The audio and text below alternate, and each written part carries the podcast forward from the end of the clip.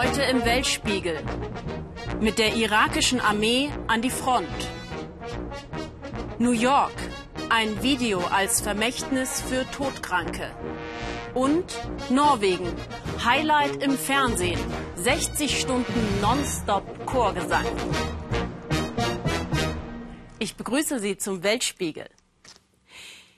Als die Terrormilizen des sogenannten Islamischen Staates im Sommer ihre Offensive in Richtung Bagdad starteten, nahm die irakische Armee erst einmal reißaus. Milliarden waren zuvor in ihr Training und in ihre Ausrüstung gesteckt worden. Im Ernstfall versagte die staatliche Armee katastrophal.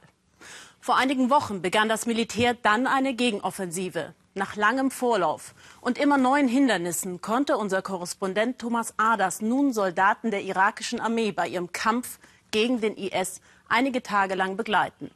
Mit seinem Team gelangte er von Bagdad aus in die umkämpfte Provinz Anbar an der Grenze zu Syrien, wo seit Beginn der Offensive noch kein westliches Fernsehteam drehen konnte.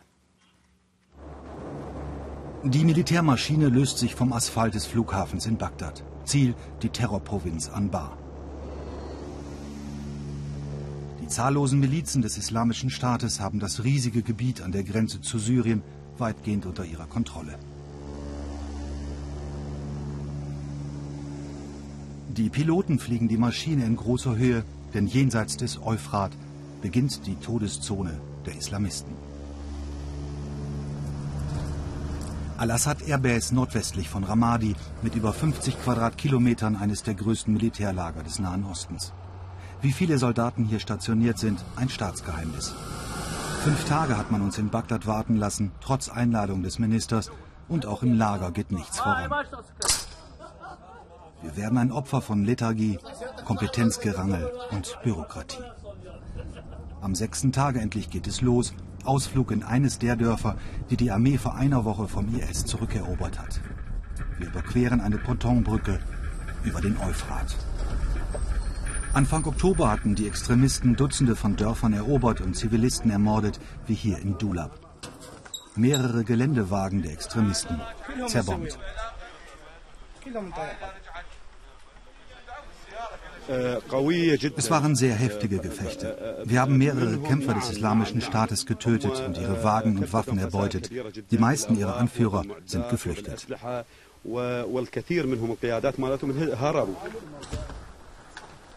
Nur vereinzelt sind Einwohner zurückgekehrt. Überall herrscht panische Angst vor den barbarischen Gotteskriegern, die hier zwei Monate lang gewütet haben.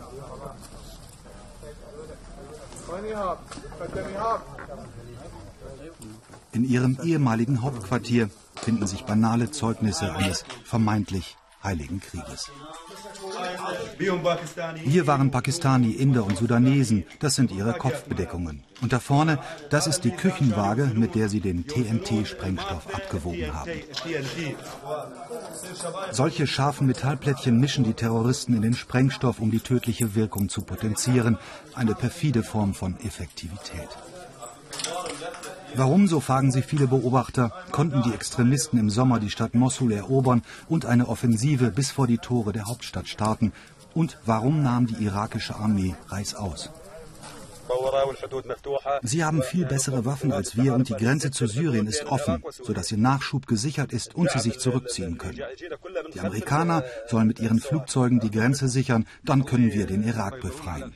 الفاصل بين العراق وسوريا احنا ان شاء الله نسيطر العراقيين على العراق Zurück in der irakischen Luftwaffenbasis.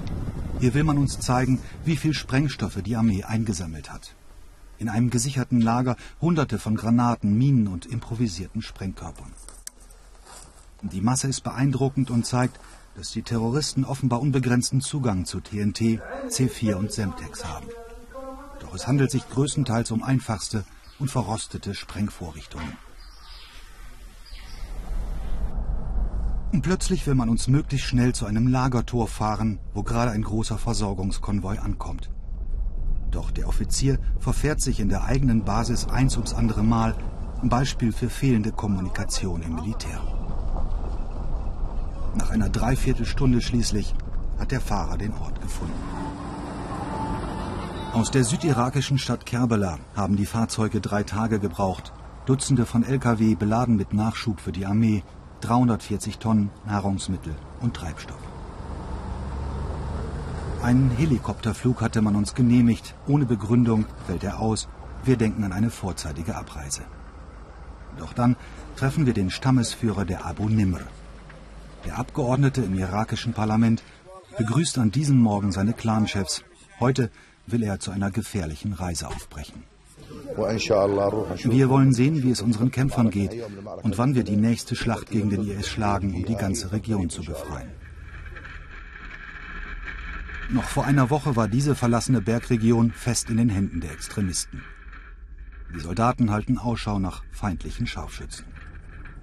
Herrenlose Kühe, der Besitzer geflohen.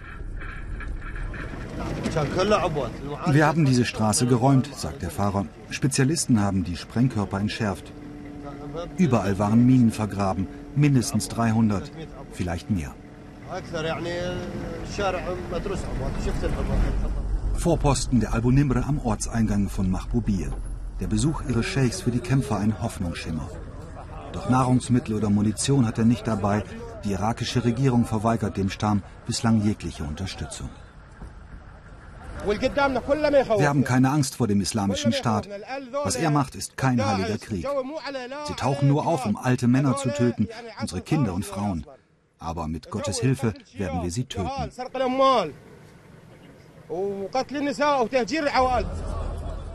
Die Al-Bunimr, Hauptleidtragende des Verteidigungskampfes gegen die Gotteskrieger. Schon über 1000 Stammesmitglieder wurden vom IS ermordet. Scheich Naim will den Milizen Mut machen, aber die Männer fühlen sich von der Regierung im Stich gelassen in ihrem Kampf gegen einen unmenschlichen Feind. Ich habe mit eigenen Augen gesehen, wie sie Ende Oktober in der Stadt Hid alle Geiseln getötet haben. Ich schwöre, es waren alles Zivilisten, Schüler, Viehzüchter, Händler. Fußweg zur Frontlinie. In der Nähe schlagen mehrfach Granaten ein, abgefeuert von den Gotteskriegern. Wir beschließen, nicht zu lange zu bleiben. Genau vor uns liegen die ersten Stellungen des IS, drei Kilometer von hier. Die ganze Ebene ist voller Sprengstoff. Von allen Stämmen des Irak werden wir am häufigsten angegriffen. Die Terroristen sagen, wir sind Freunde der USA. Sie zerstören unsere Dörfer, nehmen unser Eigentum und töten unsere Frauen und Kinder.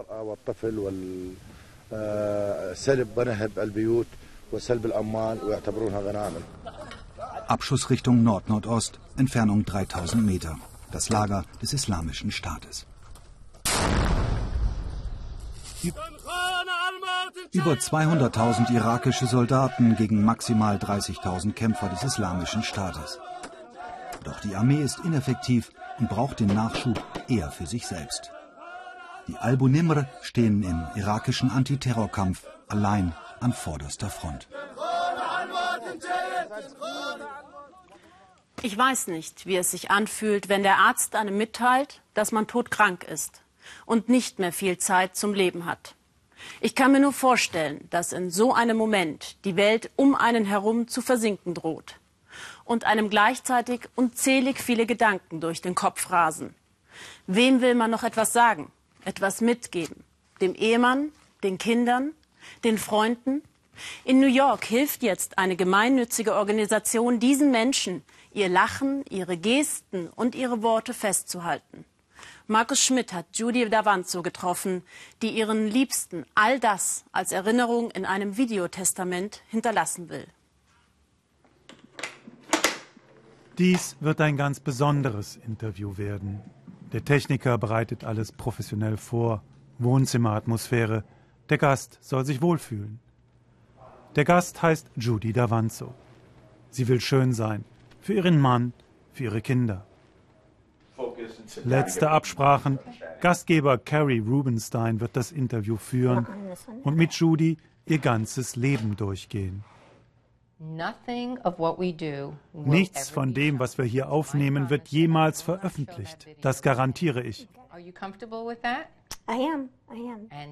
Hier entsteht ein privates Vermächtnis, ein Testament, das Videotestament einer Todkranken. Jetzt bin ich noch in der Lage, meiner Familie mein Leben zu erzählen, ihnen zu sagen, was ich ihnen mit auf den Weg geben will. Ich will damit nicht warten, bis ich im Krankenhaus liege. Jetzt kann ich noch normal sprechen, sehe wie ein normaler Mensch aus.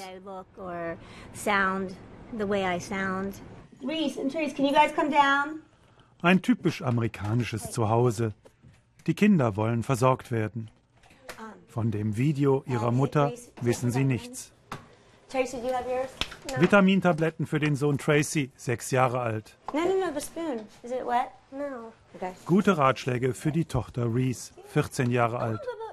Dann sind die Haustiere dran. Judy hat uns zu sich nach Hause eingeladen, schenkt uns einen Tag in ihrem Leben, einen kostbaren Tag. Sie hat nicht mehr viele davon. Judy hat Krebs, unheilbar, inoperabel. Sie will keine Bestrahlung mehr. Sie nimmt Medikamente, die sie den Tag überstehen lassen.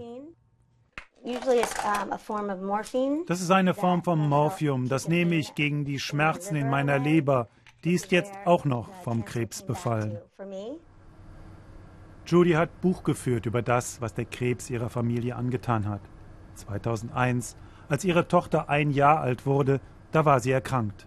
Brustamputation, Chemo, Schuldgefühle, weil sie zu schwach war, ihrem Mann eine Frau und ihren Kindern eine gute Mutter zu sein.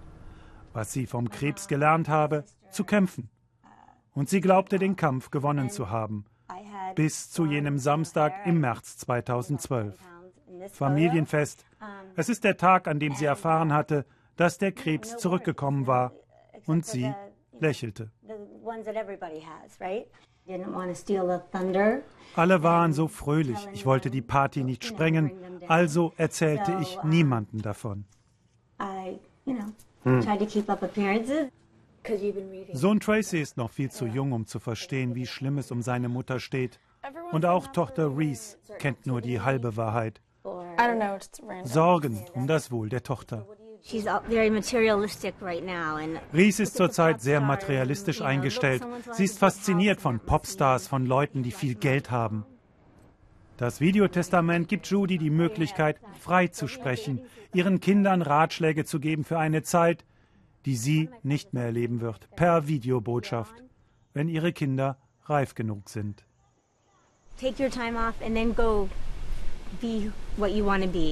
Bitte nehmt euch Zeit, Schaut euch genau um.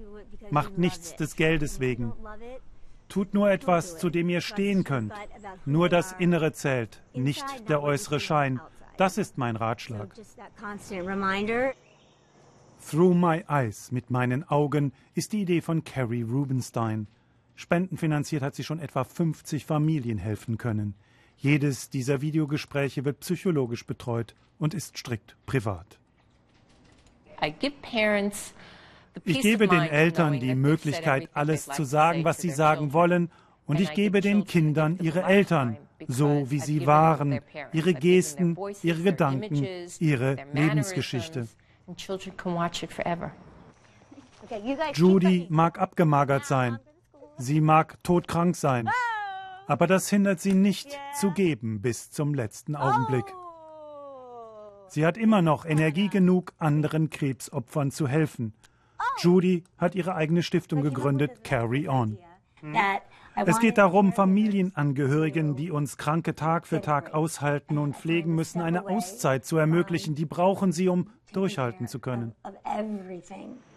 Das Video liegt zu Hause tief in einer Schublade versteckt und Ehemann Drew hat genaue Anweisungen, wie er nach ihrem Tod damit umgehen soll.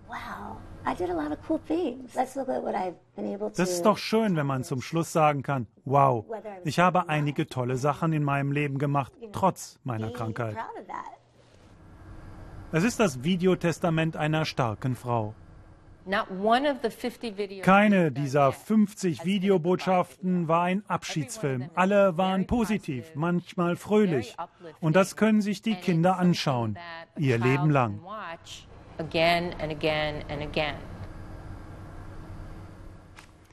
Den Schmerz über den Verlust der Mutter kann so ein Video sicher nicht nehmen. Vielleicht spendet es aber den Kindern und Hinterbliebenen etwas Trost. Albinos, liebe Zuschauer, sind bekanntlich Menschen, denen Farbpigmente in Haut, Haaren und Augen fehlen. In Afrika kommt dieser Gendefekt wesentlich häufiger vor als bei uns. Kinder, die in Südafrika mit Albinismus geboren werden, sind seit Beginn ihres Lebens Stigmatisierung und Verfolgung ausgesetzt. Mal seien sie angeblich verflucht, dann werden ihnen magische Kräfte zugeschrieben oder ihr Anderssein wird als Strafe Gottes betrachtet. Doch jetzt zeigen die Aufklärungskampagnen der vergangenen Jahre endlich Wirkung. Und sogar die Modeindustrie in Südafrika trägt mit dazu bei, Vorurteile abzubauen, wie Uli Neuhoff uns zeigt.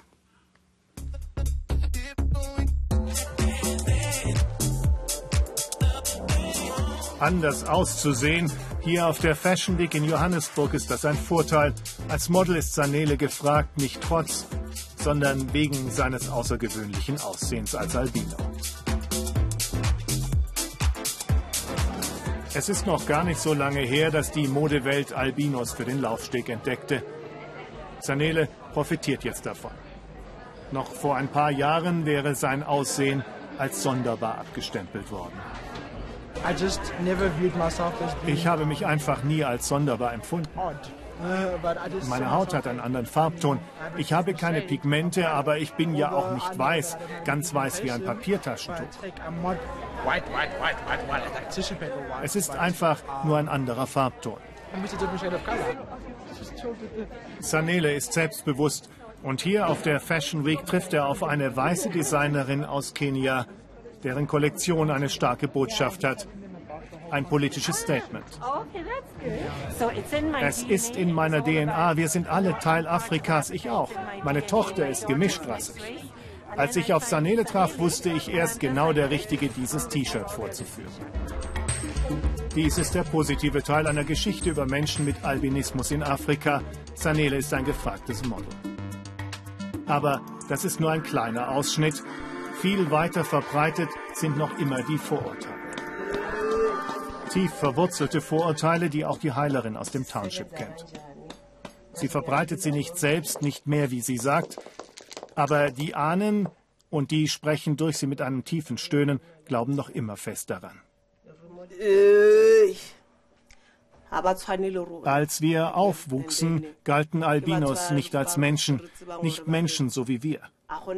Wir waren uns sicher, dass es keine Gräber von Albinos gibt, wenn ihre Zeit kommt zu sterben, sagen die Ahnen, verschwinden sie einfach, sie lösen sich auf, sagt die Heilerin. Und dann gibt es noch die Gerüchte, dass das Fett der Farblosen eine starke Kraft hat, eine gute Medizin ist. Im Township hält sich dieser Glaube hartnäckig. Andrew ist hier aufgewachsen. Mit 23 Jahren hat er gelernt, zwangsläufig damit umzugehen. Trotzdem ist es hart, immer angestarrt und ausgegrenzt zu werden. Bei der Arbeit haben sie mich nicht akzeptiert. Wenn ich bei ihnen saß, haben sie sich weggesetzt. Keiner redete mit mir und sogar die Chefs haben mich behandelt, als wäre ich ein Idiot. Aber ich habe meine Arbeit gut gemacht, das konnten sie sehen. Ich habe immer gut gearbeitet. In seiner Nachbarschaft ist Andrew einigermaßen anerkannt. Mittlerweile weiß er selbst und die Menschen um ihn herum auch ein bisschen mehr über die angeborene Pigmentstörung. Ich musste mich schon daran gewöhnen, sagt Andrew. Als ich jung war, wusste ich noch nicht, dass Sonne meiner Haut schadet. Mein Gesicht war immer rot, immer hat alles gebrannt. Andrew war der Erste in der Familie mit dem Gendefekt, der rezessiv vererbt wird. Es ist also nicht ungewöhnlich, dass acht von Andrews zehn Geschwistern schwarze Haut haben. Die zwei jüngsten Geschwister haben auch die pigmentlose Haut, die weißen Haare und die angeborene Kurzsichtigkeit geerbt. Beim ersten Kind musste die Mutter noch erklären, ob sie heimlich eine Affäre mit einem Weißen hatte, noch so ein Vorurteil, mit dem sie umgehen müssen. Die Nachbarn fragten mich, warum ich ein solches Kind habe, wofür ich bestraft werde, erinnert sich die Mutter. Aber in der Familie meines Mannes gibt es auch Albinos. Einfach ist es nicht für sie, besser aber als in anderen afrikanischen Staaten. Dort werden Körperteile von Albinos verkauft, weil ihnen heilende Kräfte zugeschrieben werden. Nein, früher habe ich Angst gehabt, gibt Andrew zu. Aber ich habe es nie zugelassen, dass die Angst von mir Besitz ergreift und ich nicht mehr aus dem Haus ging. Nein, es ist okay, meint Andrew. Den Job in einer Firma hat er trotzdem aufgegeben. Zu groß waren die Anfeindungen. Jetzt schlägt er sich mit Autowaschen durch, da ist er sein eigener Herr. Umgeben von Menschen, die ihn kennen und wohl deshalb auch bereit sind, die Vorurteile zu überdenken. Auch uns wurde erzählt, dass diese Leute sich einfach auflösen, aber ich bin alt genug, dass ich mit eigenen Augen gesehen habe, dass Albinos beerdigt werden. Aber früher sagte man, dass sie verschwinden. Sie sagen auch, dass sie nachts glühen. Nachts, wenn man schläft, strahlen sie ein leichtes Licht aus. Ob das stimmt, weiß ich aber nicht. Ich habe noch nie im gleichen Raum mit einem geschlafen. Aber das mit dem Verschwinden, das glaube ich nicht. Albinismus kommt in Afrika viermal häufiger vor als in Europa. Aber nur langsam weichen die Vorurteile einem Verständnis für die farblosen Schwarzen. Das Problem ist doch, dass Menschen mit Albinismus immer in eine Schublade gesteckt werden. Hier die Albinos, klar, dass sie dann sagen, wow, die sind dann ganz anders. Erst wenn wir das ändern, wird auch die Gesellschaft Albinos irgendwann als normale Menschen akzeptiert. Saneles Erfolg als Model trägt dazu vielleicht auch ein bisschen bei. Eines zumindest hat sich jetzt schon verändert. Kinder mit Albinismus werden nicht mehr versteckt wie früher einmal.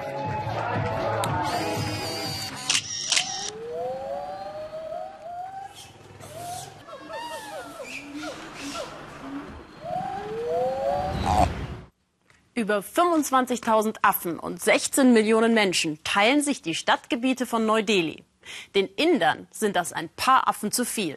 Deshalb haben sie die Affenpolizei eingeführt. Wer da jetzt wen jagt, zeigt uns Jürgen Osterhage im Schnappschuss. Die Affen sind los.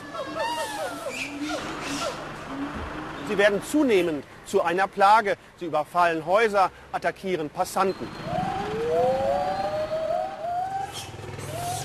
Zum Glück gibt es die Affenpolizei.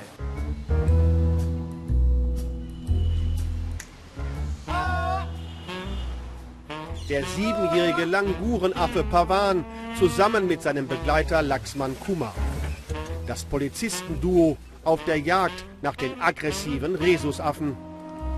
Zehntausende von ihnen belagern mittlerweile die Stadt. Pavan ist so abgerichtet, dass die kleineren Rhesusaffen Angst vor ihm haben. Außerdem beschützt er mich vor Überfällen seiner Artgenossen. Die Wut über den Affenterror ist groß. Viele Bewohner, wie die Hausfrau Shamila K., trauen sich kaum noch aus dem Haus. Kommen Sie doch ein bisschen näher. Was? Hier nach draußen? Keine Angst, hier sind vier starke Männer. Wir können unseren Garten nicht mehr benutzen. Sie stehlen die Mangos von unseren Bäumen. Doch schlimmer noch, die Affen brechen in unsere Küche ein. Sie beißen uns, lassen uns nicht mehr in Ruhe leben. Wir haben die Nase voll und reicht's, aber gewaltig.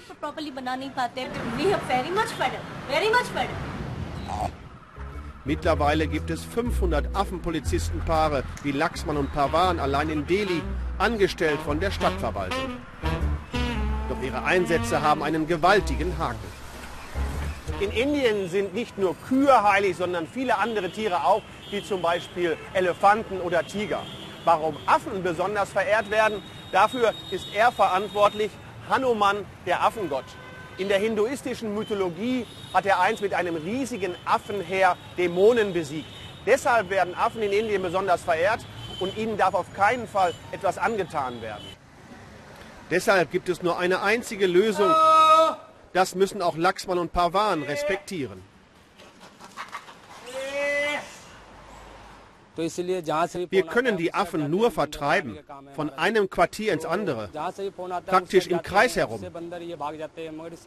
Das ist alles, was wir tun können. Pavan und Laxmann reicht das, denn ihnen garantiert ihr Job als Affenpolizisten ein sicheres Einkommen. Dafür kann man die angriffslustigen Rhesusaffen schon mal im Kreis herumlaufen lassen. Sicheres Essen. Da sind sich die Chinesen nicht so sicher. Viele setzen in letzter Zeit lieber auf eigene Qualitätskontrollen, jenseits der offiziellen Gütesiegel. Denn in dem Land, in dem ein Lebensmittelskandal den nächsten jagt, traut man dem Stempel der Behörden nicht mehr. Zumindest bei der Mittelschicht ist inzwischen ein Bewusstsein gewachsen. Ein Bewusstsein für gesundes Essen, für Qualität, aber auch für Eigeninitiative. Christine Adelhardt hat chinesische Bürger getroffen, die nach sicheren Alternativen bei der Ernährung suchen. Zhou Liping macht sich Sorgen. Mitten in Shanghais Hochhausdschungel pflanzt die 35-Jährige auf ihrem Balkon ein wenig Gemüse an. So hat sie zumindest ein bisschen Kontrolle über das, was jeden Tag auf den Tisch kommt. Besonders für ihre beiden kleinen Kinder will die Mutter alles tun, um die Familie möglichst gesund zu ernähren. Ihr Mann ist Unternehmer und verkauft Ersatzteile für deutsche Autohersteller. Sie arbeitet als Regierungsangestellte.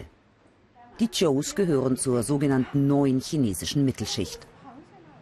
Gutverdiener, die sich Ökoprodukte jetzt leisten können.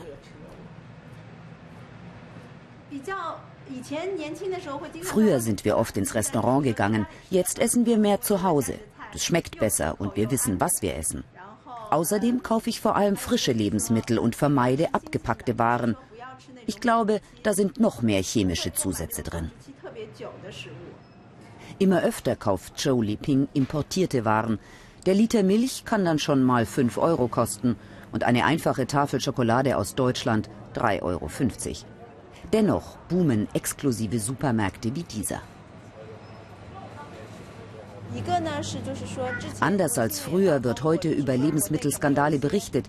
Wir wissen daher, dass auf chinesische Produkte weniger Verlass ist und für ausländische Lebensmittel strengere Vorschriften gelten.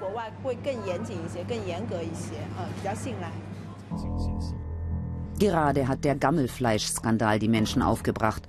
Verdorbenes Fleisch wurde tonnenweise zu Hamburgern verarbeitet und an Fastfood-Ketten verkauft. Immer wieder gibt es Berichte über gebrauchtes Speiseöl, das mit Chemikalien versetzt, wieder an Restaurants geliefert wird und so im Essen landet. Oder das, 10.000 tote Schweine treiben in einem Fluss.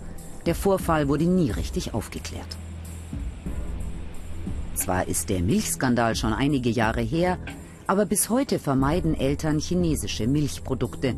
An vergiftetem Milchpulver waren sechs Kinder gestorben 300.000 an Nierensteinen erkrankt. Das Vertrauen zwischen Herstellern und Verbrauchern ist nachhaltig gestört. Chiu Liping kauft am liebsten direkt bei Bauern, die ihre Produkte selbst vermarkten. Sie schätzt dabei nicht nur die Qualität der Lebensmittel, sondern den direkten Kontakt zu den Bauern.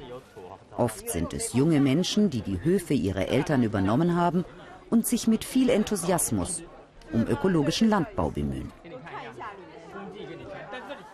Hier in Peking hat Zhang Tiangle diesen Bauernmarkt ins Leben gerufen.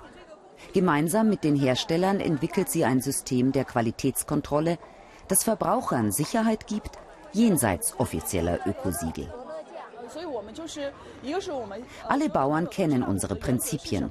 Sie dürfen keinen Dünger oder Pestizide benutzen, Tiere müssen freilaufend gehalten werden Hormone und Antibiotika sind verboten. Das versucht jeder für sich auf seinem Hof umzusetzen. Das Wichtigste aber sind unsere gemeinsamen Hofbesuche. Regelmäßig besucht Zhang Tianle zusammen mit Verbrauchern und Bauern die Höfe der Teilnehmer an diesem Projekt. Dabei geht es nicht nur um Kontrolle, sondern auch um Erfahrungsaustausch, voneinander lernen und vor allem gemeinsame Standards erarbeiten, das ist das Ziel.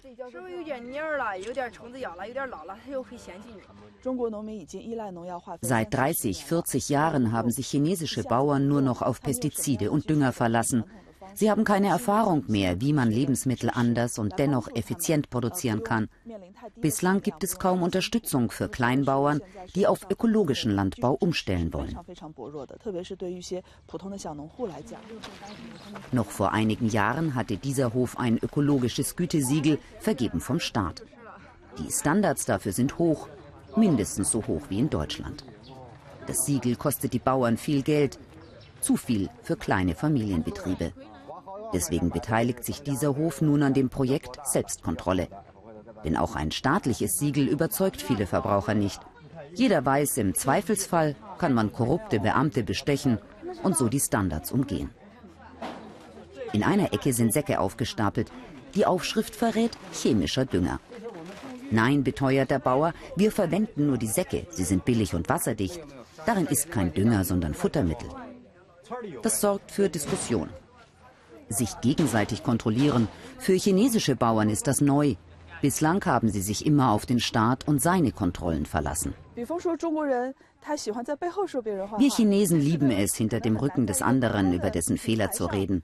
Es fällt uns schwer, direkt und offen über Dinge zu diskutieren und jemandem zu sagen, was er falsch gemacht hat und wie es verbessert werden kann. Wir müssen lernen, Probleme einzugestehen, damit wir gemeinsam etwas besser machen können.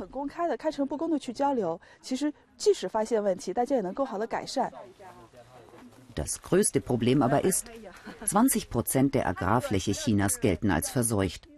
Es wird Jahrzehnte dauern, bis ökologischer Landbau die Bevölkerung im großen Stil mit Lebensmitteln beliefern kann.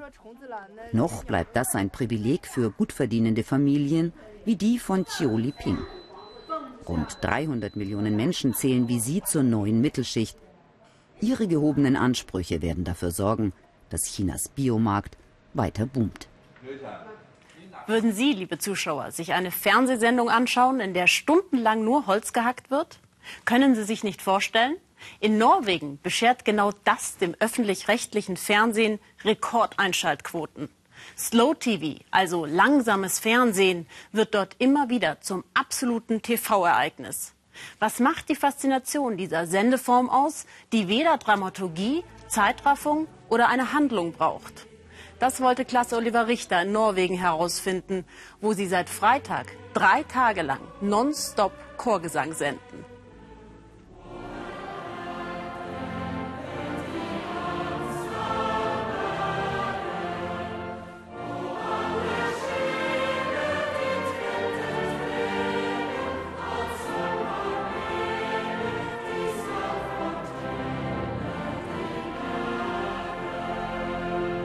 Normalerweise hätten wir in den vergangenen 20 Sekunden schon eine Menge Bilder hintereinander geschnitten, damit unser Programm möglichst dynamisch und flott daherkommt.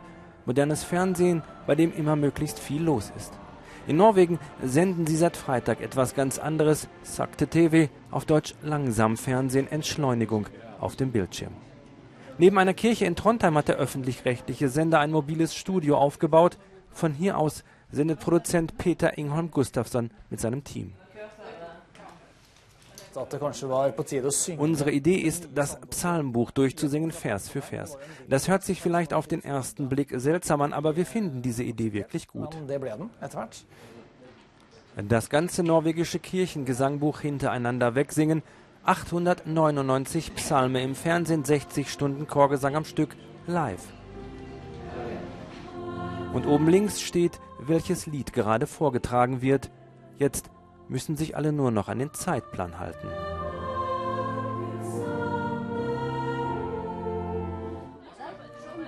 Überall im Land schauen die Norweger begeistert zu, auch Familie Seknan in Hemdal an der Westküste.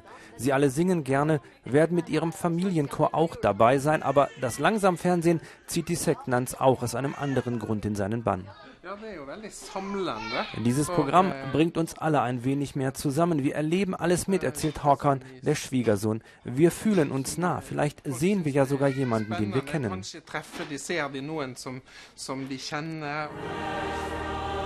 Ein Fernsehprogramm als Lagerfeuer der Nation, weil alle reinschauen können, wenn sie Zeit haben, weil Chöre aus dem ganzen Land auftreten, wie diese samischen Sängerinnen und Sänger aus dem Norden.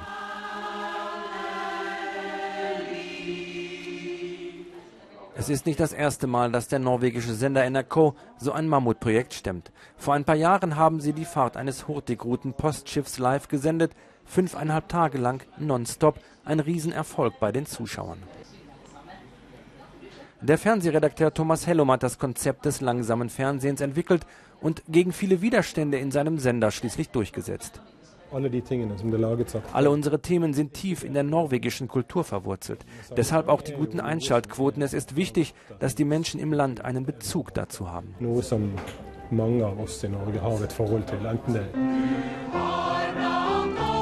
Nach mehr als 25 Stunden sind sie bei Psalm Nummer 371 angekommen. Ein Chor singt jetzt vor der Kirche.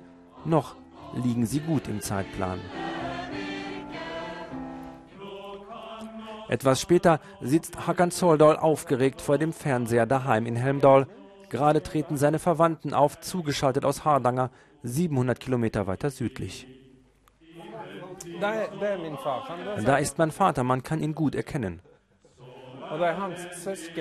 Da ist mein Cousin, mein Onkel und da der Schwiegervater meines Onkels. Die ganze Familie ist dabei.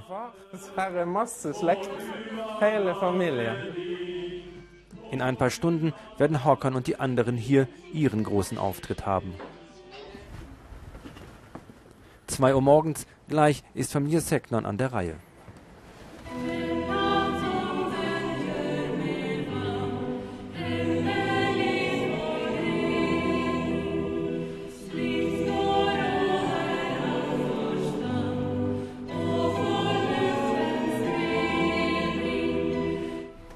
Dann ist es auch schon vorbei.